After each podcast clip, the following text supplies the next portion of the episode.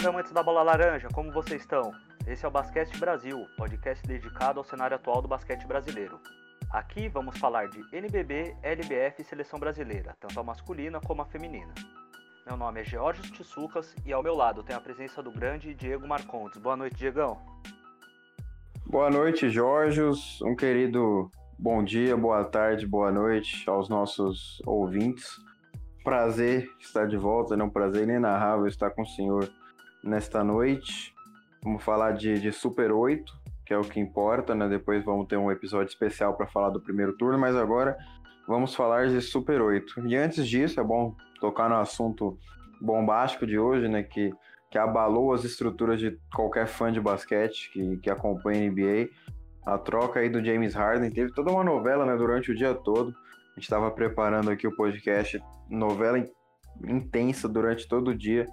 É, Sixers, Nets brigando para ter aí o passe do James, do James Harden, chegou aí até especular Ben Simmons e outros jogadores do, do Philadelphia no, no, no Houston Rockets, mas acabou que o, o Harden foi para o Brooklyn Nets, agora vai fazer um, um Big Three aí com Kevin Durant e Kyrie Irving. E aí fica, fica aí o questionamento, será que, que esse trio vai dar certo, né? Um trio meio controverso, é, psicologicamente falando, principalmente, né? Porque a gente sabe aí do histórico do Kyrie, do histórico recente aí do, do Harden, mas é algo que, que vai ser bem legal ver lá na NBA.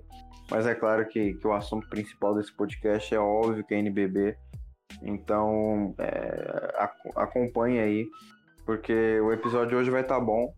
E, e, vale lembrar que agora, a gente tá, esse episódio deve sair na sexta, né? Esse programa deve sair nessa sexta-feira está gravando numa quarta e o episódio deve, deve ir ao ar na sexta-feira. Junto com o episódio, a gente vai ter um guia que vai sair no, no site do Jump Brasil. Tá saindo junto com esse, com esse episódio, então é, se você está escutando isso aqui, vai lá no site do Jumper e, e, dá uma olhada no nosso guia, explicando tudo sobre o Super 8, é, falando um pouquinho sobre as equipes do as equipes participantes, né?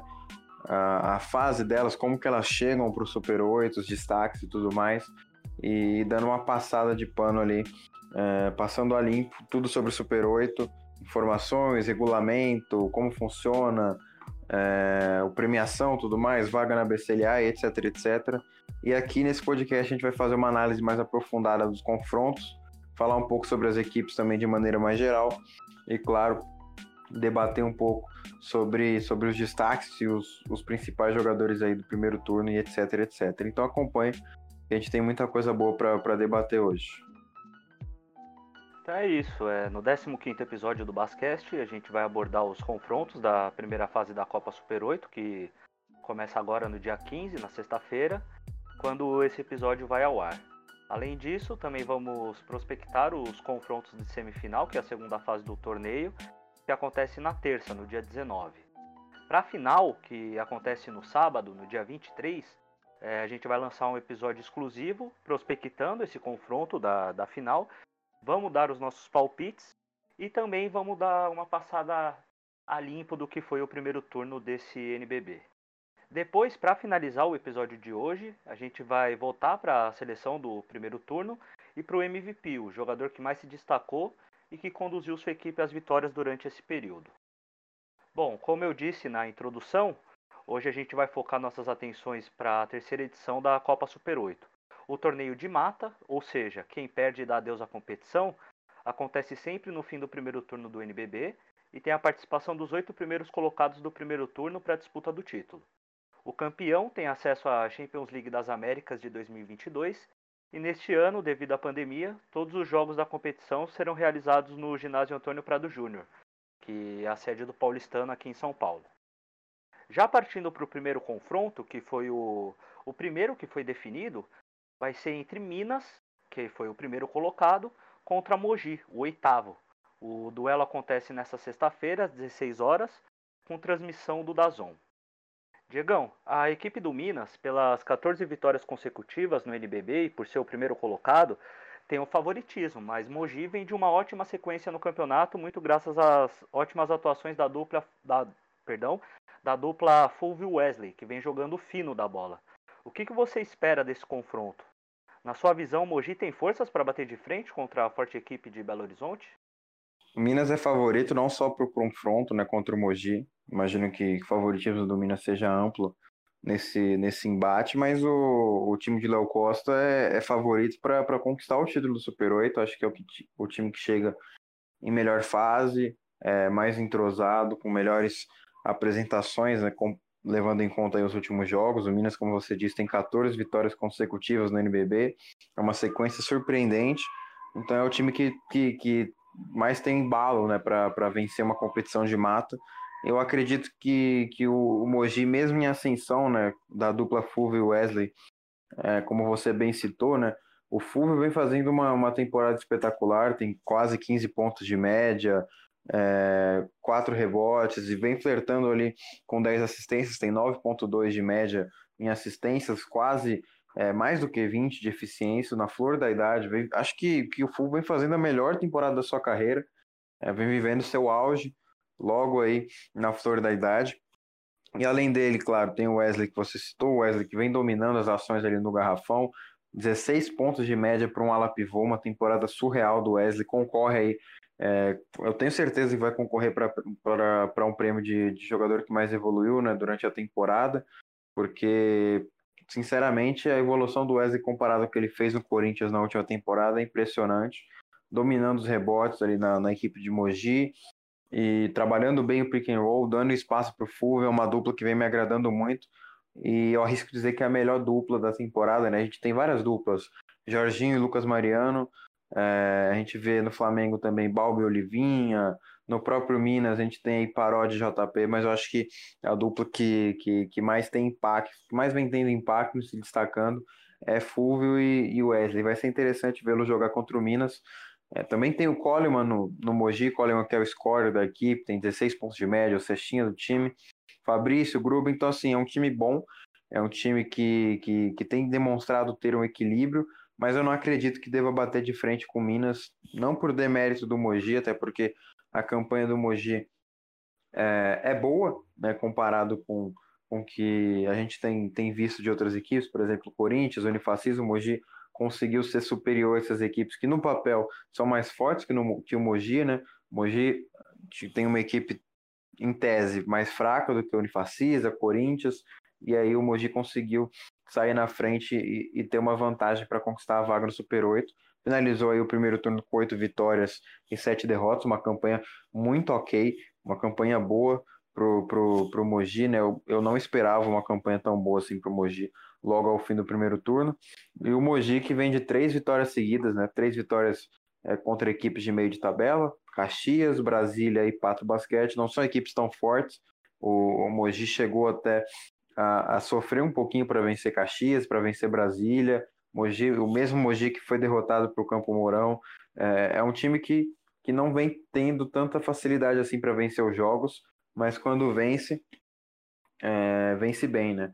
O, o, o Mogi venceu Caxias, venceu Brasília, mas também tinha vencido já é, Pinheiros na, nas últimas rodadas, perdeu para o Flamengo por muito, mas deu trabalho para o Minas quando enfrentou o Minas. E nesse jogo que dá para a gente tirar uma base do que pode ser essa partida de, de sexta-feira. O Mogi perdeu por apenas seis pontos, foi muito bem defensivamente, pecou um pouquinho ali no último quarto, mas deu muito trabalho para o Minas ao longo dos três primeiros períodos. Empatou o primeiro período, empatou o segundo período, perdeu ali o terceiro quarto por apenas um ponto. Então o Minas sofreu para vencer o Mogi na, no, no, duelo ali do primeiro turno do NBB e teve desvantagem ao longo, do, ao longo dos três primeiros quartos, mas conseguiu consolidar ali seu ataque no último período, no, no, no quarto final, e conseguiu é, garantir uma vitória ali sobre o Mogi, mas o, o Mogi deu muita dificuldade. O, Wesley não foi tão bem, o Fulvio não foi tão bem, principalmente. É, teve sua média ali de 14 pontos, claro, mas anotou aí apenas cinco assistências. No geral, não foi um jogo brilhante, né? não foi um jogo de, de, de muito destaque individual. Por exemplo, o, o próprio JP Batista, que é um dos destaques do Minas na temporada, contra o Mogi, ele fez apenas seis pontos, coletou sete rebotes, mas fez apenas seis pontos. O, o Shaquille Johnson também teve volume reduzido, anotou apenas 11 pontos. Então, é, eu acho que o Mogi já tem aí uma boa referência para tentar anular né, as principais peças do, do Minas, mas vai ter trabalho para fazer isso, né? Porque o JP Batista é, produz 14 pontos, o Shaquille Johnson produz 14, o Nesbitt produz 14, o Parodi, apesar dele produzir 12 pontos por jogo, ele tem quase 6 assistências de média, é, tem o próprio David Jackson que não está numa boa fase, mas como é um jogo de mata e é um jogo decisivo né, para o Minas, é, é o jogo que o David Jackson, o DJ, gosta de crescer, a gente já está acostumado a ver o, o DJ crescendo em jogo de mata, mata-mata, playoffs, é, é, a especialidade dele, né? Inclusive, ele foi campeão do Super 8 pelo Franca na última temporada, foi o destaque da competição, junto com o Elinho. E então é, é um jogador experiente e que pode fazer totalmente a diferença. Eu acho que o, o, o, o Mogi tem chance sim de, de bater o, o Minas, até porque é um jogo, é um jogo único. Então é, a gente pode ter uma surpresa em qualquer um dos confrontos. O, o Minas pode estar num dia ruim, o Mogi pode estar num dia bom, aproveitamento tal, mas em tese eu, eu vejo o Minas como um amplo favoritismo, até porque tem várias peças decisivas que podem ser aí, é, fundamentais para a vitória mineira. Eu acredito que o Mogi vai ter que, vai ter que fazer uma partida muito boa defensivamente para tentar anular as principais peças do Minas e, claro, também compensar no ataque com, com a dupla Mogi, com a dupla Fúvio, é, Wesley que seja, até mesmo o Coleman fazer é, até ali produzir mais do que 20 pontos. Acho que o Mogi vai precisar produzir mais ofensivamente e se ligar um pouquinho mais defensivamente. Não pode cometer erros que cometeu contra Brasília, contra Caxias, que foi muito bem ofensivamente, produziu ali mais do que 80 pontos, porém sofreu bastante defensivamente, não conseguiu conter tanto assim o, o ataque de, de Brasília, sofreu 86 pontos do Brasília, apesar de ter feito 90. Contra Caxias fez 92 pontos, mas sofreu 87. Então, se continuar tendo é, é, essa dificuldade defensiva, precisa manter o bom ritmo no ataque, né, produzindo 90 pontos por jogo. Se o Mogi conseguir produzir 90 pontos por jogo contra o Minas e, e, e ter uma defesa muito sólida, vai ser difícil o time mineiro bater. Mas isso, claro, é, é algo que o, que o Mogi vai precisar estar num dia típico para conseguir até porque o, o Minas está aí com 14 vitórias seguidas, é, o, Mogi, o São Paulo não conseguiu bater o Minas, o Bauru não conseguiu fazer isso contra o Minas também, então o Mogi vai ter que, que, que tirar ali do, digamos que, que tirar o coelho da cartola, né? Fazer mágica para conseguir vencer o Minas, porque as equipes de ponta não conseguiram. A única equipe que conseguiu vencer o Minas foi o Flamengo no primeiro jogo da competição, com o Minas desfalcado e sem entrosamento é, esse Minas completo e, e 100% entrosado, do jeito que o Léo Costa quer jogar, nenhuma equipe do NBB conseguiu vencer, então o Mogi vai ter que fazer milagre para derrotar o, o Minas. Claro, mata-mata, mata, né, no caso, jogo único, é diferente, é, como eu disse, o Minas pode estar no dia ruim, tanto como o Mogi pode estar no dia bom, mas trabalhando com, com teoria, é, vamos ver na prática como, é que é, mas em tese o time do Minas é muito superior ao do, do Mogi, tem melhores peças, tem peças mais decisivas, então acredito que, que o Mogi não, não deva ter forças para bater de frente contra, contra o Minas. Acredito que, que a vitória do Minas vai ser tranquila, é, não tão difícil como foi no jogo do primeiro turno, mas acredito também que o, que o Mogi pode surpreender mas eu acho que não vai ser o caso dessa vez, porque, porque vai ter que, que, que se redobrar, né? Vai ter que ter um, um desempenho para lá de surreal para vencer esse Minas que, sem dúvida nenhuma, é o favorito para conquistar o Super 8, na minha opinião. É, eu acho que por se tratar de um torneio de mata, ou seja, quem perder tá fora, as chances de Mogi são maiores do que fosse uma série de cinco jogos, né? Do que se fosse uma, uma série de cinco jogos, por exemplo. É, como você ressaltou, é, cabe a Mogi saber utilizar o Fulvio e essa dupla com Wesley no pick and roll. É, a vitória de Mogi está muito atrelada a esses dois, a um bom desempenho dos dois. E também ver como volta o Coleman, né, que ficou afastado durante um tempo devido a uma lesão. É, voltou nesses últimos jogos um pouco abaixo fisicamente. Mas eu também concordo, Diego. Eu acho que para bater o Minas, o, Minas é o time a ser batido, 14 vitórias seguidas. Perdeu somente um jogo contra o Flamengo, que foi um jogo atípico. O Minas não tinha todo o elenco à disposição, o DJ estava fora, Shaquille Johnson também não tinha estreado ainda, apesar de já estar no elenco, né, na época. É, eu acho que Mogi também não tem muitas chances de, de, de bater o Minas e se classificar para a segunda fase do Super 8. Porém, né, por se tratar de um time também experiente, com Fulvio, com Wesley, o Gruber que está jogando muito, no último jogo ele simplesmente amassou, né, jogou muita bola. Então acho que tem a possibilidade sim, mas é uma possibilidade muito. Eu acho que é muito difícil o Mogi conseguir bater o Minas, né? O time com Shaquille Johnson jogando fino da bola, DJ ainda né, caminhando aos poucos, Parode, que é um baita de um armador, vai dar muito trabalho para o Fúvio. É, então, eu também acho que Minas é o favorito e deve ficar com a vaga para a semifinal. Do, na outra chave, Diegão, a gente vai ter o segundo colocado, né, o Flamengo, recebendo Franca, reeditando a, a final das outras duas edições do campeonato.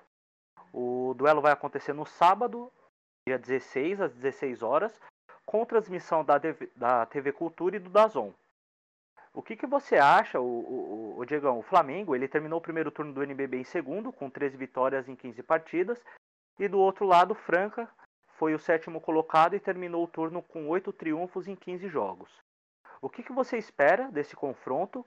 E você acha que Franca, com a inclusão dos estrangeiros, né, que foi o Green e o Jamal, e o Jamal, é, você acha que com, com essa inclusão desses, desses dois estrangeiros, você acha que Franca vem mais forte e pode conseguir bater o, o Flamengo nesse torneio? Então, a gente precisa trabalhar sempre com levando em conta que é um torneio, torneio de mata, né? Um jogo único. Então a gente precisa trabalhar sempre nesse fator que, que definitivamente é crucial para qualquer confronto, né? Para analisar qualquer duelo. Então eu trabalhando em cima desse desse tópico, eu acredito que o Flamengo foi o time que, que mais se deu mal é, nessa chave. Né? O São Paulo, acho que é, a gente vai comentar mais para frente, mas eu acredito que o São Paulo e o Bauru podem ter se dado melhor do que o Flamengo né, nessa, nessa chave. Eu acho que o Flamengo foi o time que, que pegou aí o adversário mais difícil, apesar de ter ficado na segunda colocação. É, claro que o time do Flamengo é melhor do que o do, Flanca, do, do, do que o do Franca, perdão. Acredito que o time do Flamengo é, é, o melhor do Brasil, pelo menos em tese, mas em um torneio de mata, em que o, o jogo é único e tem todos aqueles fatores que eu citei lá atrás, o time pode estar no mau dia, no bom dia, como a gente viu na última temporada, né, no, no, no, na Super 8 de 2019, que no caso foi disputada no início de 2020, que o São Paulo estava num momento melhor que o Minas, estava jogando melhor e foi derrotado em casa para o Minas. O próprio Flamengo, que jogou em casa contra o Franca, também foi derrotado na final. Então, jo jogos únicos tem muito disso, né? E a gente precisa levar em conta que, que em, em torneio de mata, nem sempre o, o time melhor tem, tem total favoritismo. Claro que não é o caso do, do Minas com o Mogi, mas aqui no Flamengo e Franco, eu acho que é o duelo mais equilibrado do Super 8. Não sei se você concorda, se, se o pessoal que nos ouve é, concorda com, com essa afirmação, mas eu acredito que é o, o duelo mais equilibrado. Por quê? Porque o Franca não correu, o Franca, que é o atual campeão, correu riscos né, de não estar na Copa Super 8, acabou é, se classificando aí com a derrota do Corinthians para Mogi. Franca fez um primeiro turno muito irregular. É, para Caxias, perdão. O, Corinthians foi derrotado para Caxias. E, e, o Franca fez um primeiro turno muito irregular, né? É, poderia ter feito mais, venceu o São Paulo ali nos primeiros jogos, começou muito mal, né? Perdendo para o Corinthians por mais de 20 pontos, é, conseguiu grandes vitórias ali contra São Paulo, mesmo vencendo o Mogi, depois foi derrotado pelo Flamengo, então fez um primeiro turno muito inconsistente, né? É, muito irregular, inconstante.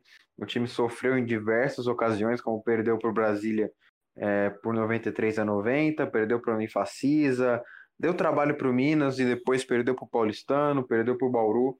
Então foi um, um, primeiro turno, digamos que decepcionante, é, considerando que o Green chegou, que o Jamal chegou, são peças que ainda não se encaixaram, mas que podem desencadear um jogo contra o Flamengo, né, por exemplo porque a gente sabe que em jogo único é, o Jamal pode fazer ali 25 pontos, por mais que ele não tenha é, é, feito bons jogos com a camisa do Franca, pelo menos não por enquanto, né? O, o Jamal, é, entre os, os principais cestinhas do Franca ali, ele não é nem o quinto, por exemplo. Né? A gente tem aí o, o, o Lucas Dias como principal destaque, o André Góes, Fusaro, e ali vem o Green com quase 10 pontos de média e o Elinho com quase 9. Né? O Jamal ali não beira nem os 9 pontos de média por enquanto.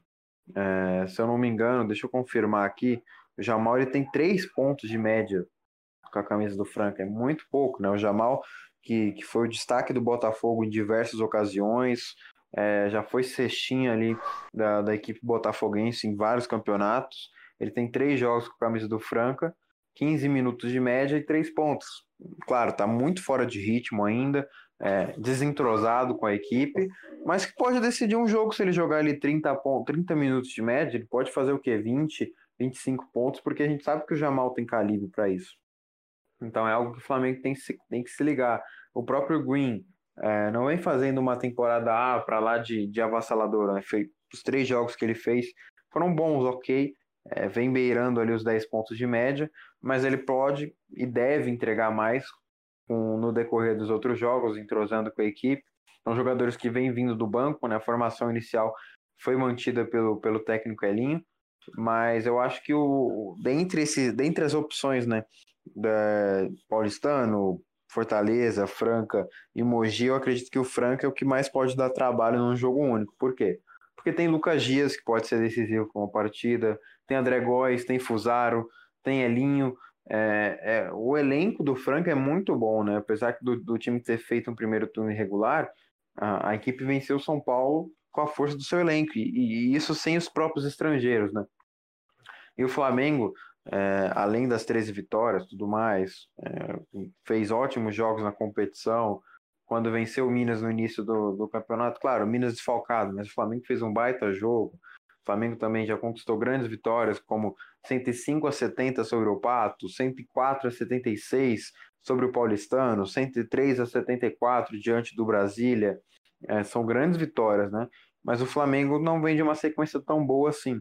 É, venceu o Mogi por 87 a 56, ok, mas teve muita dificuldade contra o Caxias, teve muita dificuldade contra o Corinthians no último jogo, inclusive foi derrotado pelo Corinthians, é, sofreu uma derrota para o São Paulo ali é, no, no, meio da competição, mas tudo bem, até porque o São Paulo fez uma das suas melhores partidas, tanto defensivamente quanto ofensivamente, contra esse Flamengo. Mas a derrota contra o Corinthians no, no dia 29, né, ainda em 2020, para mim foi foi foi ali uma, uma derrota extremamente melancólica por parte do Flamengo, onde o time não encaixou, é, muito mal do perímetro, as estrelas do Flamengo batendo cabeça, ninguém conseguindo criar muitas oportunidades. Então, se o Flamengo jogar da mesma forma que jogou contra o Corinthians, se ousar a repetir os mesmos erros que, que, que cometeu contra o Corinthians na derrota ali por 83 a 69, se voltar a repetir é, o que fez contra o Corinthians, contra esse Franca, é, que tem Jamal, que tem Lucas Dias, que tem muitas peças ofensivas que, por mais que não estejam encaixadas, por mais que não estejam entrosadas, é, podem decidir uma partida, eu acredito que o Franca tem total chance de vencer, caso o Flamengo volte a repetir uma má atuação como foi contra o Corinthians.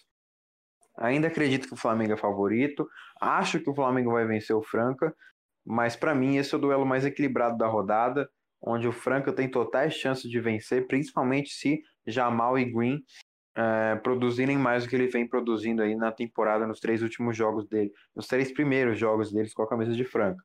Se o Lucas Dias mantiver a pegada com 25 pontos, 30 pontos, continuar sendo o Lucas Dias que está brigando por MVP, se o Fusaro continuar sendo é, um twin de, de, de, calibre, né, que pontua, que defende muito, se for o Fusaro que jogou contra o São Paulo, né? O Fusaro contra o São Paulo foi excepcional. O André Góes precisa produzir mais também. Se o Franca fizer um jogo encaixado, equilibrado, vai dar muito trabalho para esse Flamengo, principalmente o Flamengo se estiver embaixo. É, é um jogo que eu estou bem ansioso até para assistir, para ser sincero, né? Honestamente, eu acredito que vai ser o, o, duelo mais equilibrado, pelo menos em tese. Eu acredito aí que o Flamengo se deu é, pior, né? Foi o que o que mais sofreu aí com, com, a, com o chaveamento do Super 8, porque eu, na pele do São Paulo e do Bauru, eu com certeza evitaria esse Franca num, num, num, mata, né, num duelo de jogo único. porque é, a gente pode ter um Lucas Dias no melhor dia possível, um Jamal é, em tempos de Botafogo, um Guinha anotando mais de 15 pontos. Então, assim, o, entre peças, analisando elenco por elenco, o Franca tem as melhores peças. É, o Flamengo, claro, tem um dos melhores elencos do Brasil, mas em jogo único, como eu disse, acho que o Franca tem totais chances de bater de frente com o Flamengo. E, e para mim, esse é o duelo mais equilibrado e o que eu imagino que, que mais pode dar zebra. Zebra não, né? Até porque acho que se o Franca vencer, não é zebra, porque, claro, o Franca tem totais condição, condições de vencer o Flamengo, considerando peça por peça. Mas dentre os favoritos, eu acredito que os favoritos são é, Flamengo, Minas, São Paulo, Bauru, que são as equipes que estão no G4, né? Claro, vão ser favoritas, até porque fizeram uma campanha melhor, apresentaram melhores desempenhos, foram mais regulares e constantes ao longo do primeiro turno. Então, qualquer derrota dessas equipes do G4, imagino que, que, que, que, seja surpreendente, né? até porque elas são as favoritas, na minha opinião. Mas eu acredito que, que o Frank é, é o time ali de baixo que mais tem oportunidades, mais tem chance de vencer é, seus adversários. E mesmo sendo um Flamengo, é, tem todo esse clássico do Franca contra o Flamengo. O Flamengo, tanto é, que, que, que, venceu o Franca por 93 a 62 o primeiro turno mas eu acredito que se o Frank conseguir, se o Elinho né, conseguir encaixar bem as peças, conseguir dar mais oportunidades para Jamal, Green, fazer seu time jogar ainda sem tirar volume do Lucas Dias, sem tirar volume do André Góes, é, conseguindo consolidar ali o, o, time titular com as reservas, né, não perdendo tanto com a rotação, pode dar muito trabalho chegar até a conquistar uma vitória contra o Flamengo. Então, para mim, esse vai ser o jogo mais equilibrado da rodada, é o que eu estou mais ansioso para ver e eu não, não apostaria tanto no Flamengo, apesar de ser favorito. Eu acredito que o Franca pode sim sair com uma vitória nesse jogo. Bom, Diegão, é, Franca, nas últimas três partidas que disputou pelo NBB, perdeu as três, né? Perdeu para Bauru, perdeu para o Paulistano e também perdeu para o Minas, que são é, equipes contenders ao título, né? Apesar do, do Paulistano ter terminado na quinta colocação, é uma equipe muito forte, foi para a final do Paulista, é, justamente contra a Franca. É, tanto o Flamengo quanto, quanto o Franca não jogaram ainda nesse ano de 2021. Né? A última partida do Flamengo foi no dia 29 contra o Corinthians, que foi a derrota que você ressaltou. E Franca também jogou no último dia 30. Então cabe ver, cabe a gente observar como que vai ser, né? Principalmente para Franca, eu acho, é, como esse tempo de treinamentos, de, de, de de mais adaptação do, do, dos estrangeiros no elenco, né? Cabe a ver como que esse tempo ajudou nesse encaixe dos gringos no, na equipe de Franca. Então, eu acho que pode ser que isso tenha sido válido para o Elinho ajeitar as coisas, né? Principalmente incluindo esses gringos na rotação. E eu concordo com você. Eu acho que Franca tem condições sim de bater o Flamengo. Até porque o Flamengo vem de uma derrota simplesmente, é, eu diria até que vergonhosa para o Corinthians, porque anotar 69 pontos contra a defesa do Corinthians é meio lamentável, assim, né? A gente viu Marquinhos muito abaixo, Olivinha não jogou, próprio Chuzito, que vem fazendo um ótimo NBB, também muito abaixo nesse jogo, Iago, Hetzheimer, então, é, por ser um duelo de mata, como a gente vem ressaltando desde o início do, do episódio, dá pro Franca, dá pra Franca surpreender e passar do Flamengo sim, mas e nisso, para que isso aconteça, precisa do encaixe desses gringos no elenco, precisa que o, que o Lucas Dias tenha uma, uma tarde fenomenal, anote mais de 30 pontos, seja o cara que ele vem sendo durante esse, durante esse ano. É, então acho que, apesar do favoritismo do Flamengo, eu concordo com você que eu acho que o Flamengo foi o que se deu pior nessa, nessa pelo menos nessa primeira fase, né? Pegar um Franca, um clássico, é, reeditando as duas, as duas outras finais do torneio. Então acho que, apesar do favoritismo, Franca tem sim condições de vencer o Flamengo e avançar para as semifinais. Bom, na mesma fla, na, opa, desculpa, na mesma chave de Flamengo e Franca, a gente vai ter o confronto entre o Bauru, que foi o terceiro colocado, e o Fortaleza Basquete Cearense, que foi o sexto. O Dragão terminou o primeiro turno com a campanha de 11 vitórias em 15 jogos e o Fortaleza com 9 vitórias e 6 derrotas. O duelo também vai acontecer no sábado, dia 16, às 13 horas, com transmissão do Dazon. Diegão, Bauru, assim como no Campeonato Paulista, entra como um dos favoritos ao título e terá uma pedreira pela frente, né? O Fortaleza, de um dos candidatos a MVP, a MVP da temporada, o norte-americano Desmond Holloway. A equipe comandada pelo Alberto Bial terminou o primeiro turno com a melhor campanha da sua história, como eu já disse, né? Nove vitórias e seis derrotas. E vem, pra, e vem forte, eu acho, para a disputa do caneco do Super 8. Você acredita que a equipe do Nordeste pode surpreender e eliminar Bauru na primeira fase? O que, que você acha que Bauru tem que fazer para não ser eliminado novamente em um torneio de, de jogo único? Já peço desde já desculpas por ter afirmado que Franca e Flamengo era o duelo mais equilibrado da competição. É, vendo todo o contexto de Bauru e Fortaleza, eu acredito que esse vai ser sim o duelo mais equilibrado do Super 8. Claro, a gente tem vários duelos parelhos, né? São Paulo e o Paulistano, Franca e, eh, Franca e, e Flamengo, Bauru e Fortaleza. Acredito que só Minas e, e Mogi que seja o duelo desequilibrado, né? Que Minas tem total favoritismo e que Mogi seria, poderia ser a única zebra aí dessas quartas de final, quartas de finais mas é, o, a equipe do Nordeste pode sim surpreender e eliminar o Bauru na primeira fase, tem totais condições de fazer isso, até porque o, o Fortaleza, a última vitória do Fortaleza no NBB, né, o último jogo do Fortaleza no NBB foi no dia 7 de, de janeiro, já desse ano, venceu o Bauru por 71 a 60.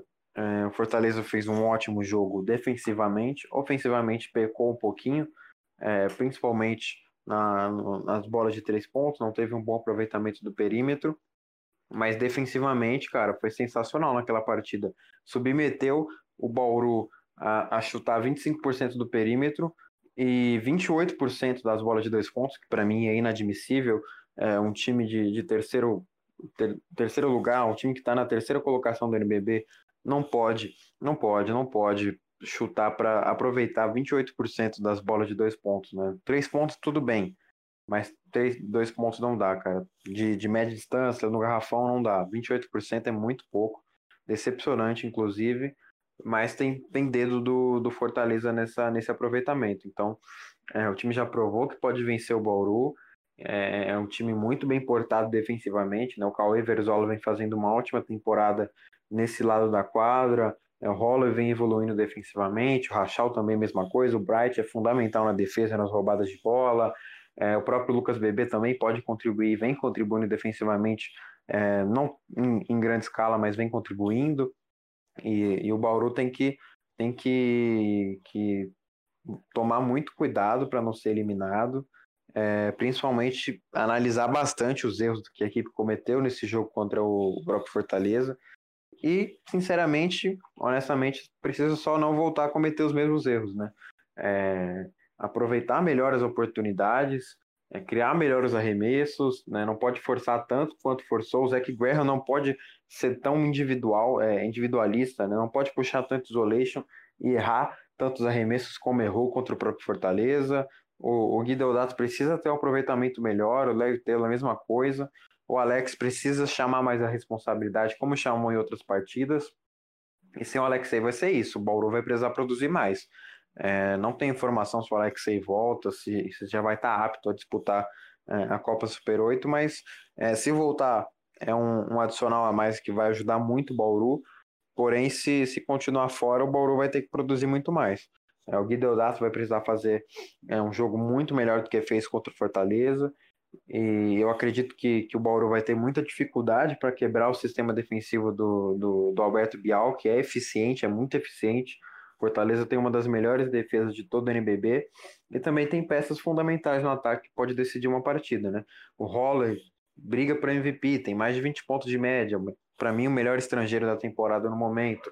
É, que também ajuda nos rebotes, é um jogador muito completo, né? Pode pontuar, faz de tudo é, é, é, um dos melhores jogadores do, do NBB, se não o melhor ali junto com o Jorginho, Lucas Dias, enfim. É, tem o Rachal, que é um ótimo pontuador, deu muito trabalho para a defesa do Bauru no, no confronto. E algumas peças ali que não estão no pico né, da, da, da cadeia do, do, do, do Fortaleza, mas que podem surpreender também. O Matias faz ótimo trabalho dentro do garrafão, principalmente dos rebotes, vem aí bancando o Lucas Bebê, né? O Matias e o, o, o Felipe. Se o Felipe voltar de lesão, também não tem informação. Se o Felipe aí voltar de lesão, o Felipe Nascimento voltar de lesão, é, Felipe Ribeiro, perdão, voltar de lesão e, e, disputar a partida contra o Bauru, pode ser um aditivo muito importante no garrafão. É, mas eu destaco ali, claro, Rachel e Holley, mas Matias, Bright, Alex, Cauê, são jogadores ali, é, players, junto com Soares, são, é, não são tão badalados assim, mas eles têm qualidade para fazer boas partidas e podem sim surpreender o Bauru, principalmente defensivamente. Então, assim, o coletivo do Fortaleza é muito bom e eles têm ali a faca e o queijo na mão para conseguir vencer. Eu acredito que o Bauru seja, é, é, seja favorito, minimamente favorito. É, como eu disse, é, o, o, jogo é, é, muito equilibrado, é o duelo mais equilibrado, na minha opinião. Então, assim, se eu pudesse apostar fichas, seria seis ou cinco no Bauru, quatro no Fortaleza ou cinco. É, é muito equilibrado. É, é um duelo que eu acredito que vai ser decidido no detalhe. Então, o time que errar menos talvez possa sair com a vitória. E o Bauru tem um elenco melhor, fez uma melhor campanha, é, já está mais acostumado com, com o Super 8, com jogos grandes, enfim. Então acredito que o, o, o favoritismo, por mais de, que seja mínimo, seja assim do Bauru. Mas o Fortaleza claramente possa, pode surpreender e, e se vencer, se conquistar uma vaga na semifinal, para mim não vai ser surpresa nenhuma. É, já venceu o Bauru, já fez o Bauru ter aí uma das piores partidas da temporada, o pior desempenho na temporada, na minha opinião. É, submeteu a equipe a produzir apenas 60 pontos, é, anulou ali o, o, o, conjunto do, do Bauru, né, que trabalhou muito mal contra o Fortaleza, é, deu ao Fortaleza oportunidade, o Fortaleza deu ao Bauru ali 24, 25% nas bolas de 3, 28% nas bolas de 2, é, diminuiu o volume do, do Bauru, a intensidade e tudo mais. Então, se o Fortaleza voltar a repetir os mesmos desempenhos defensivos e ofensivos que, que teve contra o próprio Bauru no primeiro turno, acredito que possa sim tranquilamente sair com a vitória. E o Bauru precisa corrigir muitas coisas, principalmente a criação de arremessos, é, as oportunidades criadas ao longo das partidas, né? O, o time precisa é, rodar melhor a bola sem o Alexei. E, claro, ele faz. O Alexei faz muita, muita falta na, na criação de jogadas, é um cara que conduz a bola, é, também é importante nos rebotes, na pontuação, mas e se ele não jogar, o Bauru vai precisar se, se, se redefinir né? Analisar ali mais de 5, 6, 10 vezes se for preciso, para ver o que errou contra o Fortaleza, porque fez uma partida muito ruim, péssima, né? Extremamente abaixo do, do esperado. E se repetisse esse mesmo desempenho, ou pelo menos parte disso, se, se não voltar a jogar bem, é, se não produzir tudo que, que, que tem, né? Todo o potencial que tem essa equipe do Bauru, porque tem grandes peças, tem Alex, tem Zach Graham, tem Tyrone, é, tem Larry Taylor, Guideodato, Gabriel Jaú, que jogou muito mal, muito mal mesmo contra o Fortaleza. Se esses jogadores não jogarem bem, não atingirem pelo menos grande parte do potencial que eles têm para dar, né, para atingir, eu acredito que o Fortaleza possa sim sair muito bem é, desse duelo e, claro, conquistar uma vaga nas semifinais. Então, para mim, é um duelo parelho, é, com o Bauru minimamente favorito por conta do elenco, acredito que seja mais forte, mas com, com Fortaleza que pode dar muito trabalho, principalmente defensivamente, e, e conseguir conquistar uma vaga na semifinal sem tanta dificuldade. É, Diegão, acho que o que vem prejudicando a atuação de Bauru nas últimas partidas é justamente a lesão do Alexei, né? O cara é simplesmente o motor do time, dos dois lados da quadra, né? O cara que é um ótimo defensor, é, no ataque é o cara que coloca todo mundo no seu lugar, sabe distribuir a bola, quando necessário, sabe ser agressivo, é, fazer os seus arremessos de fora ou, ou aproveitar o pick and roll com o próprio Tyrone. É, eu acho que essa última partida é, em que eles foram derrotados para o próprio Fortaleza, como você citou, serve de alerta para Bauru, né? O, um time da qualidade de Bauru é, não pode, cara, desperdiçar e forçar o, o, tanto como forçou o ataque nesse jogo, né? Lógico, novamente é, vale ressaltar a ausência do Alexei, que é o, o principal principal condutor da equipe no ataque, mas é, agora cabe ver como que o Larry também vai, vai jogar, né? Nesses últimos dois jogos que a gente teve a oportunidade de, de cobrir pelo Jumper, ele simplesmente amassou contra a Unifacisa, né? Principalmente contra a Unifacisa.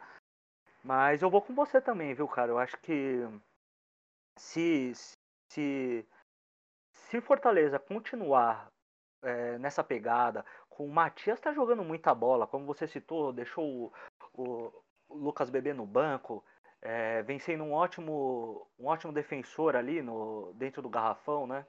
Então acho que se o Fortaleza tiver uma grande atuação de Holloway, é, uma grande atuação do próprio Rachal, que nesse jogo contra o Bauru, ele não, não teve conhecimento do Alex, cara. Ele num contra um, como a gente já citou em outros episódios, é, um contra um dele é simplesmente formidável, e nesse jogo contra Bauru ele simplesmente amassou o Alex, não tomou conhecimento do, do, do, do ala de Bauru, né? Oito vezes, oito vezes eleito pro, como melhor defensor da liga, nove, né, se eu não me engano.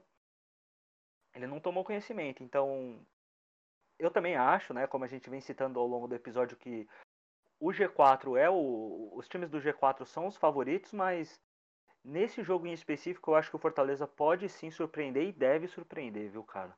Eu também acho que o Alexei não vai jogar, né? Ainda sofrendo com a lesão. E é o duelo, com certeza, é o duelo mais equilibrado dessa primeira fase. Creio que Bauru passe com dificuldades, é, não pode cometer os mesmos erros que cometeu no último jogo contra o Fortaleza, não pode cometer os mesmos erros que cometeu no Paulista contra o Paulistano. Então, é, muito vai passar pela experiência do, do próprio Larry, a experiência do, do Tyrone, do próprio Alex, que tem que assumir essa responsabilidade de levar a bola. Ele vem sendo o cara que vem distribuindo melhor o jogo agora com a ausência do próprio Alexei. É, vai ser um jogão, viu, cara? É, eu tô muito curioso, eu acho que esse é o, o jogo que eu tô mais curioso para assistir, para ver como que o Bauru vai parar esse ataque do, do Fortaleza com o Desmond Hollow e o próprio Rachal. Aliás, Bom, aliás, só para. Pra... Desculpa interromper, mas temos uma claro. bomba temos uma bomba que pode definir aí o. Pode até mudar nosso palpite.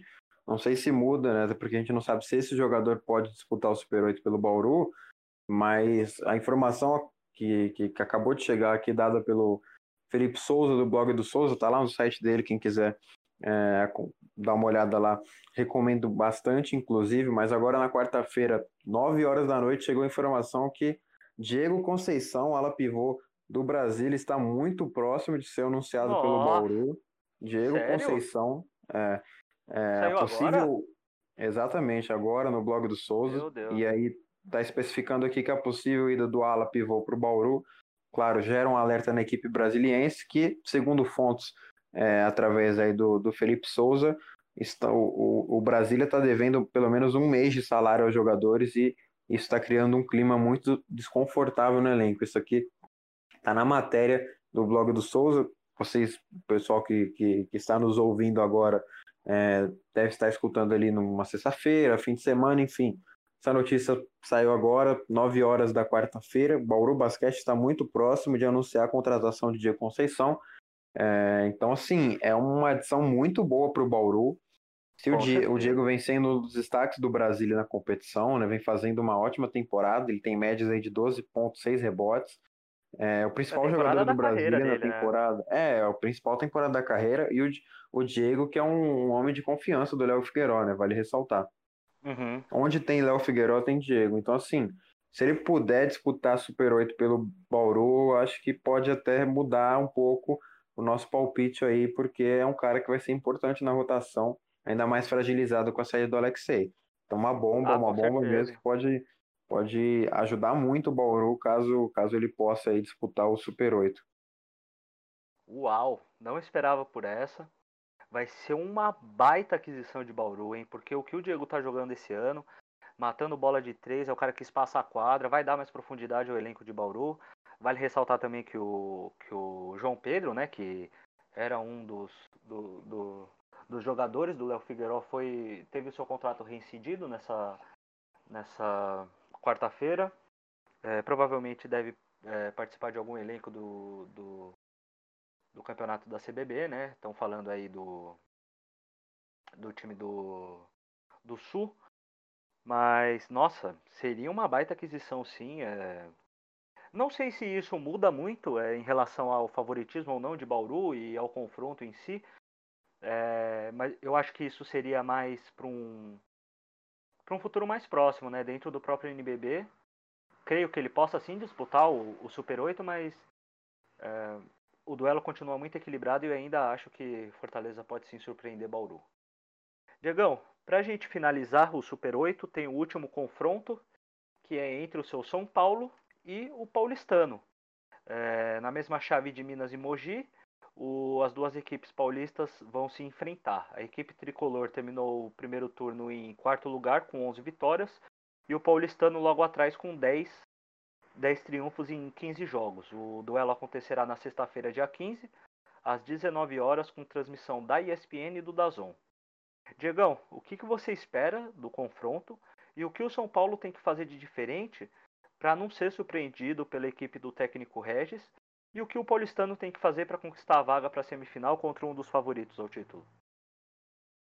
Na minha opinião, o São Paulo foi o que se deu melhor nessa brincadeira, né? Claro, ignorando o Minas, que pegou ali um Mogi é, com uma, uma, uma, grande discrepância né, de elenco e tudo mais, campanha, fase, etc, etc. É, o São Paulo, apesar de ter feito uma campanha, na minha opinião, decepcionante, primeiro turno decepcionante, eu esperava muito mais do São Paulo. Acredito que São Paulo era sim o time para brigar contra o Flamengo. É, para mim, tinha que estar tá ali brigando nas cabeças. Quarto, quarto lugar para o São Paulo, com a mesma campanha que teve na última temporada, com um elenco mais forte, com peças mais é, é, peças melhores, né, com, com, jogadores tecnicamente superiores a, comparado com da temporada passada, o elenco melhorou. Isso é, isso é fato, é óbvio que o elenco melhorou e, e ter uma, a mesma campanha do que fez na, na temporada 19 e 20, para mim, soa um pouco como decepcionante. E para o Super 8, o São Paulo não tem tanto problema assim, porque eu acredito que enfrentar o paulistano é, seja melhor para o tricolor paulista do que Franca e, e, e Fortaleza. Por quê? Porque o São Paulo venceu o Paulistano na temporada e perdeu para Fortaleza e Franca. E, e, a última vitória do São Paulo foi contra esse mesmo Paulistano, naquele fatídico jogo de 78 a 64 para o São Paulo, decidido na prorrogação, mas foi para mim o pior jogo do NBB na temporada. É, o, o jogo conseguiu fazer minha vista doer de tanto erro que teve naquela partida, mas o São Paulo foi extremamente superior na prorrogação. Eu acredito que se o tricolor paulista atingir todo o potencial que o seu elenco tem, vai vencer fácil o paulistano. É, até porque eu acho que quarto, quarto, quarto lugar é muito pouco para o São Paulo. Para o papel do São Paulo, em tese, o time tem que brigar ali no mínimo terceiro lugar. É, tem que conquistar ali no mínimo a terceira colocação é, no lugar do Bauru. Claro que os, os, times são muito fortes, né? O Bauru tem total capacidade de ficar em terceiro, o Flamengo em primeiro, o Minas em segundo, etc, etc, etc. Enfim, vão enfrentar principalmente porque o Paulistano é um time cascudo, mas não é um time tão bem, tec... não, tão, não é tão bom tecnicamente, principalmente. O Regis Marrelli é um bom técnico, o time é bem equilibrado, tem um ótimo conceito, mas que tecnicamente tenha mais peças para surpreender o São Paulo. O Paulistano não. Tem Cauê Borges, tem Derek, tem Jimmy, que são boas peças, mas eu acredito que o São Paulo é, é amplamente favorito. É, junto com Minas e Mogi, para mim, isso vai ser o duelo mais desequilibrado, tentando deixar um pouco o clubismo de lado, mas eu acredito que o São Paulo, se é, fazer valer a pena o papel, se é, o elenco do São Paulo atingir todo o potencial que tem, né, em tese, trabalhando com tese, até porque a gente viu que o, o time do São Paulo pode ser pragmático, pode ser sim pífio dentro de quadra, né, como foi contra o próprio Fortaleza, é, em, em, em, algumas ocasiões nas derrotas do São Paulo na competição, né? São Paulo perdeu quatro vezes nessa competição. Então, é, se o São Paulo tiver atuações fracas, como teve contra o Bauru na derrota, é, como teve contra o Minas no segundo tempo, contra o Fortaleza na, mesmo, na mesma proporção do, do, do, da virada que sofreu contra o Minas, acredito que o paulistano possa se surpreender. Mas se o São Paulo jogar como jogou contra o Paulistano na prorrogação foi extremamente superior, é, fez valer ali o, o, favoritismo, eu acho que o Paulistano vai precisar é, fazer muito mais para conquistar uma vitória contra o São Paulo. Porque no papel o time do São Paulo é muito melhor, é, as peças do São Paulo são superiores, mas claro, o Paulistano pode muito bem vencer, porque como eu disse, a gente tem que trabalhar levando em conta que é um jogo de mata, é, é jogo único, Paulistano já venceu o São Paulo no Campeonato Paulista, bem como o São Paulo também venceu o Paulistano no mesmo torneio. É, então é um jogo equilibrado, claro, de, de, de que, que para mim é, é, continua sendo parelho, apesar de não ser tão parelho assim comparado aos outros confrontos, ignorando Minas e, e Mogi. Mas eu vejo o São Paulo com, com, com amplo favoritismo, pelo menos no papel. E o paulistano precisa, vai precisar do Cauê Borges, vai precisar que o Jimmy tenha uma pontuação ofensiva. O Jimmy e o Derek. É, o Cauê deve manter a média dele ali de 15 pontos até mais. Acho que vai precisar fazer um pouquinho mais. Oi. O Cauê não joga, ele tá com uma fratura no pé. Não joga? Ele não vai jogar. Não joga. Eu acho que é, ele vai ficar um bom tempo afastado, viu?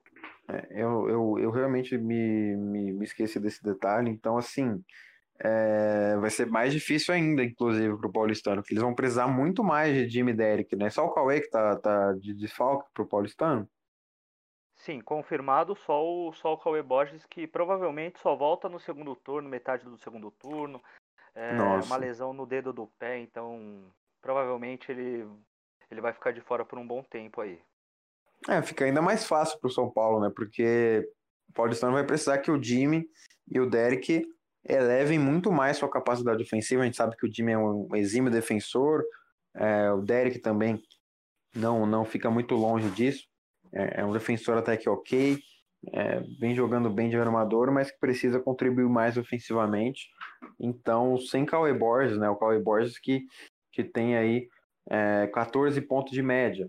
O, o Derek vai precisar produzir mais. O Ruivo, que é para mim, junto com o Cauê, o, o, principal destaque aí da equipe do Paulistano, vai precisar é, chamar responsabilidade e pontuar mais. O próprio Vitão e Mike podem ter papel fundamental ali no pick and roll, pick and pop. É, cara, essa, essa, essa info do, do Cauê, para mim, foi definitiva. Então, coloco o São Paulo aí como amplo favoritismo, amplo favorito ainda mais é, do que eu já imaginava que seria porque eu acho que o Cauê poderia ser determinante aí para esse duelo, principalmente porque é um cara que pode sim produzir mais de 20 pontos por jogo. Então vai depender bastante da, da, das outras peças, né? O Rui vai precisar produzir mais para compensar essa falta do Cauê. Vitão e Mike vão precisar ser, ser mais definitivos dentro do garrafão. O Jimmy e o Derek também vão precisar ser melhores ofensivamente, né? O, o Derek tem 9 pontos de média, vai precisar produzir mais do que 9. É, o time tem nove pontos de média também. Os dois, ambos, vão precisar produzir mais do que nove se quiser conquistar uma vitória contra o São Paulo. Então o time tem que trabalhar muito bem, principalmente defensivamente. Eu acho que esse tem que ser o foco. É, tem que compensar ofensivamente, claro, até porque o São Paulo deve produzir muito ponto. Mas se fizer uma partida sólida na defesa, é, eu acredito que, que seja a única alternativa para o Paulistano conseguir uma vitória. É, tem que tornar o ataque do São Paulo pragmático. Tem que conseguir anular Jorginho, Chamel é, e Lucas Mariano, que é o trio aí, sempre, sempre o foco do, do da, dos adversários é anular esse trio, né? Então, assim, é, o Paulistano vai ter dificuldade, porque se trabalhar para anular esse trio, vai ter que contar com a sorte também, porque tem Bennett, tem Dawkins, tem Isaac, tem Renan Len, Jefferson, são, são várias opções de, de pontuação no São Paulo. E se esses jogadores estiverem num bom dia, vai ser ainda mais complicado para o Paulistano. Então, cara, com, com, a, com a perda do, do Cauê Borges, eu acho que vai ser muito complicado para o Paulistano vencer. É, se vencer, ainda acredito que seja uma zebra. É claro que o São Paulo não vem de, de bons jogos, não está numa boa fase. É, é um jogo para dar moral. É, se o São Paulo vencer bem, pode dar moral aí para conquistar até o título do Super 8. É, o São Paulo tem potencial e calibre para isso precisa vencer bem para chegar confiante aí na, na, na, semifinal. E eu acredito que, que, que o time está bem focado, né, pelo que eu venho acompanhando, é, acompanhando as entrevistas do Mortari, conversando com alguns jogadores. É, o último jogo do São Paulo foi no dia 20, no dia 30 do 12, né, nas vésperas ali do ano novo, e vem treinando intensamente para corrigir os erros que teve ali no primeiro turno. O, os jogadores e também a comissão técnica têm noção de que o primeiro turno não foi tão é, animador assim, foi bem abaixo das expectativas, então eles vão trabalhar para melhorar no segundo turno. E eu acredito que o São Paulo vem forte para o Super 8. É, eu espero que, que venha com uma postura diferente. Agora, falando um pouco do lado torcedor, é, eu, eu espero que o São Paulo venha com uma postura diferente para conquistar o título do Super 8. Então, é, é basicamente é isso, né? Se o Cauê pudesse jogar, se o Cauê estivesse lá, eu acredito que poderia ser um duelo mais equilibrado, mas com a ausência dele é, já dá um, um desequilíbrio maior. Eu, eu acredito que o São Paulo seja extremamente favorito para vencer. E caso o Paulistano consiga um milagre, né?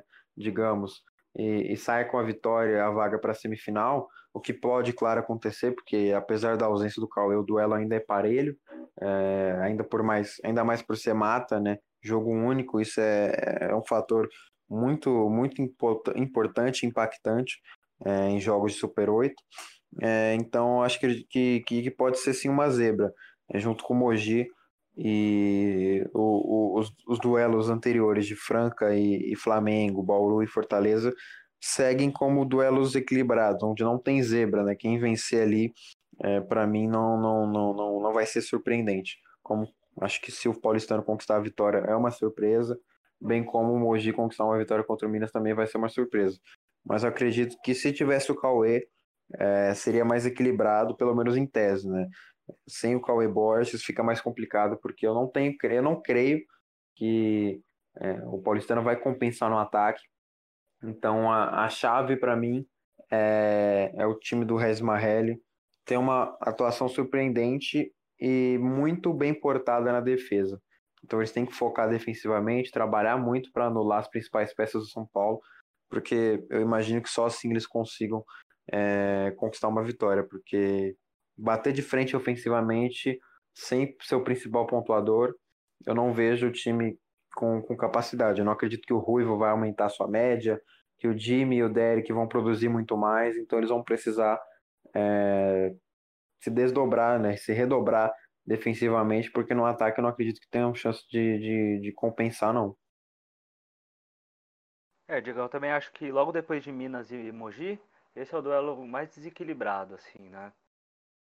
eu também achava, achava que se porventura o Cauê pudesse estar em quadra, seria um diferencial para a equipe do Paulistano. Mas com a saída dele vai entrar o Derek, que eu não tenho nada contra ele, mas é um jogador muito, muito abaixo do que o próprio Cauê pode entregar nos dois lados da quadra. Então, eu acho que o São Paulo não vai ter muitas dificuldades para passar o Paulistano. Apesar de que no Paulista a gente viu é, um cenário parecido. Bauru voando, com uma campanha invicta, foi enfrentar o Paulistano na série de, de mata e acabou perdendo. Né? Isso pode acontecer, como a gente vem falando, mas eu acredito muito que o, o São Paulo passe para as semifinais e enfrente o Minas, que também vai ser um baita de um jogo. Né? Já tivemos esse duelo no primeiro turno, foi um jogaço.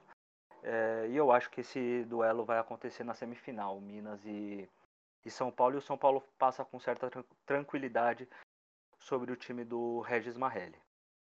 Diegão, agora vamos passar para o palpitão. É rapidão, é, vamos só falar o que, que a gente.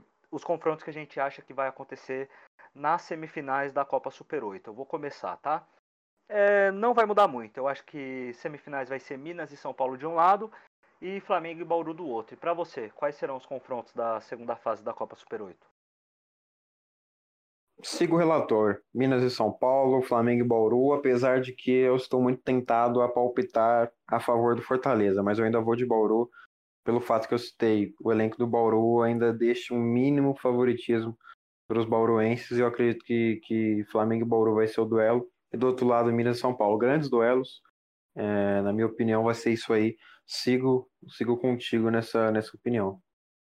É, eu também, antes de, de criar a pauta para o programa, eu quase coloquei o Fortaleza, digamos, porque eu lembro quando a gente estava fazendo o, o, primeiro podcast do ano, salvo engano, é, que a gente estava falando da, do, do, Paulista, né? E a gente colocou também, né, a final entre, entre São Paulo e Bauru, e acabou que aconteceu totalmente o inverso, né? Foi Franca e Paulistano. É, mas eu também acho que não vai mudar muito, não posso ser hipócrita com o que eu acho e eu acho que vai ser o duelo dos favoritos mesmo. De um lado, Minas e, e São Paulo, do outro lado, Flamengo e Bauru. Diegão, agora, para a gente finalizar, vamos fazer, como em todo o programa, vamos voltar para a nossa seleção do primeiro turno e para o, MVP, para o MVP da competição nesse período. Lembrando que serão cinco atletas, um reserva e o MVP. Minha seleção vai ser: na posição 1 eu escolho o Magic Fulvio, na 2 eu escolho o Jorginho, que também foi eleito meu MVP, na 3 o estadunidense Desmond Holloway, na 4 Lucas Dias e com o meu pivôzão 5 eu escolho o JP Batista do Minas. Já para sexto homem, meu escolhido é ele, o brabo Alex Garcia. Diegão, sua vez, qual sua seleção e o seu MVP do primeiro turno do NBB?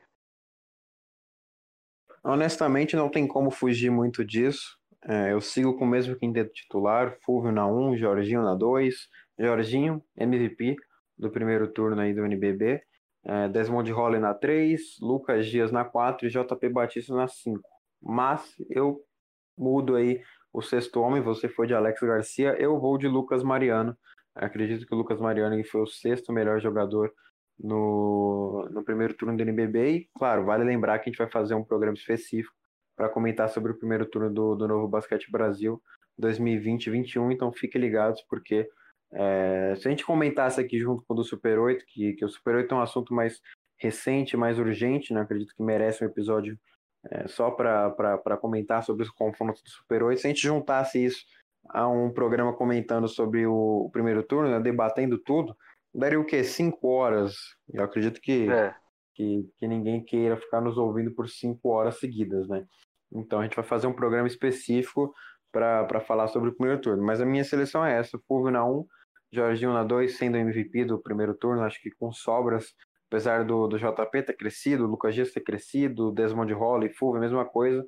Acredito que o MVP fica com Jorginho com sobras. Desmond Holly na 3, JP Batista na 5, Lucas Dias na 4 e o sexto homem é o Lucas Mariano do São Paulo. Então é isso aí, rapaziada. Esse foi o 15 episódio do Basquete Brasil. Gostaria de agradecer a audiência de todos que nos acompanharam até aqui. E, não menos importante, quero agradecer também mais uma vez pela companhia do meu grande amigo Diego Marcondes e mais um episódio do podcast. Valeu, Diegão. Pô, Jorge, eu que agradeço aí pela companhia, pelo programa. Gostei muito de gravar o programa de hoje. É, deu para comentar bastante sobre o Super 8, acredito, como eu citei, é, seja um assunto mais recente, que, que, que, que pede um episódio exclusivo sobre o Super 8. Deu para analisar bastante os confrontos, para ver que os confrontos é, são equilibrados. Claro, tem um desequilíbrio ali aqui, como foi em Minas e Mogi, São Paulo e Paulistano, mas é, o, o, os duelos entre Bauru e Fortaleza, e Flamengo e, e Franca me me apetecem muito. Acho que eu vou ficar. Eu, na real, eu estou muito empolgado para assistir esses confrontos, porque são duelos parelhos, equilibrados, que chamam a atenção. Então, é... e o último adendo é fiquem ligados no Jumper Brasil, como eu havia citado no começo do programa. É, vai ter guia logo, logo agora que está saindo desse podcast. Depois que você terminou, já terminou de escutar o podcast, vai lá no site Jumper Brasil e, e confira o guia que, que a gente fez sobre o Super 8, com análises dos times, né? Análises não, né? São parágrafos pequenos sobre os destaques da equipe e tudo mais. E, claro, explicando um pouco sobre o que é o Super 8, para deixar todo mundo por dentro aí da competição. Sexta-feira tá ouvindo o podcast, terminou de ouvir, vai pro Jumper, pesquisa lá, procura a matéria sobre o guia do Super 8 e conheça tudo sobre a competição de, de mata, né, de jogo único e, claro, saiba é, sobre os destaques das, das equipes participantes, é, os prêmios que cada um pode angariar aí com, com, com caso seja campeão da competição e tudo mais. Tudo vai estar tá lá direitinho, mastigado. É, aqui a gente fez uma análise mais completa dos confrontos, então é mais com o complemento do último texto, né? Do texto que vai sair na sexta-feira, inclusive. Então, caso queira ficar por dentro de tudo, ouça o programa por inteiro. Se ouviu, vai lá no, no, no, no GP Brasil e acompanha regulamento, uma parte mais chata, né? Aquela, aquela parte do regulamento, tudo mais, regras, etc, etc. Tá tudo lá. Então não, não esquece de conferir. Mas, no geral, muito obrigado a você que, que nos acompanhou até aqui. Que, que o, pro, o programa acredito que deve ter ficado longo, mesmo com a edição aí, deve ter passado de uma hora e meia. Então, muito obrigado a quem no, nos acompanhou até aqui. Desde já, muito obrigado ao Jorge. Uma boa noite a você meu querido amigo Jorge. Também um abraço ao Tom, que mais uma vez não pôde estar conosco, mas fica aí uma menção honrosa ao, ao querido Antônio também, que faz parte do programa. No, no geral é isso. Muito obrigado pela, pela, pela participação, Jorge. Muito obrigado a todos que nos acompanharam. Um grande beijo, um abraço e até a próxima. Tchau, tchau. Então, antes de eu me despedir, gostaria de lembrar que sexta-feira, como o Diegão ressaltou, vai sair esse episódio do podcast, também o guia completo do Super 8, é, com todas as informações a respeito do torneio. E na terça-feira que vem, no dia das semifinais, é, eu e o Diegão vamos nos reunir novamente e vamos fazer um episódio do, do podcast prospectando é, a final do, da Copa e também fazendo uma abordagem sobre tudo que de melhor aconteceu nesse primeiro turno do NBB. Então fiquem ligados, nos acompanhem, que estamos trabalhando duro, certo? Tamo junto. Um abraço a todos e até o próximo episódio. É nóis.